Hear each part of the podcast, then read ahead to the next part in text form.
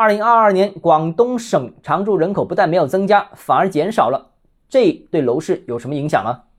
欢迎来到东浩之家买房。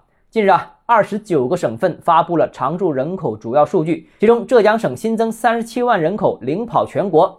据悉啊，除了浙江省之外，安徽、湖北、江西、广西、江苏等五个省市。人口增速在十万人以上，而辽宁、河北、吉林等十二个省份常住人口呈现负增长，其中辽宁下降的是最多啊，减少了三十二点四万人。那大家都知道，人口增速决定了对住房的需求量，而对住房的需求量的增减又直接影响一个地区的房价的走势。那去年广东人口不增反减，到底是怎么回事？广东的楼市还有没有前途？其实啊，广东一直是一个人口增长的大省。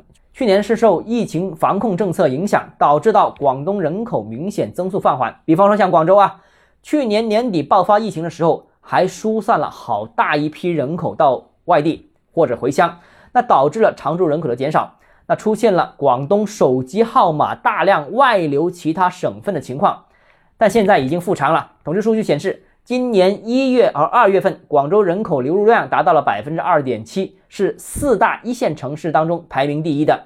预计今年广州乃至广东将重新回归人口增长的模式，而且很可能继续保持增速全国第一的位置。所以，广东的经济不用担心，人口不用担心，楼市也不用担心。好了，今天节目到这里。如果你个人购房有其他疑问，想跟我交流的话，欢迎私信我。或者添加我个人微信，账号是教买房六个字，拼音首字母小写就是微信号 d h e z j m f。想提高财富管理认知，请关注我，也欢迎评论、点赞、转发。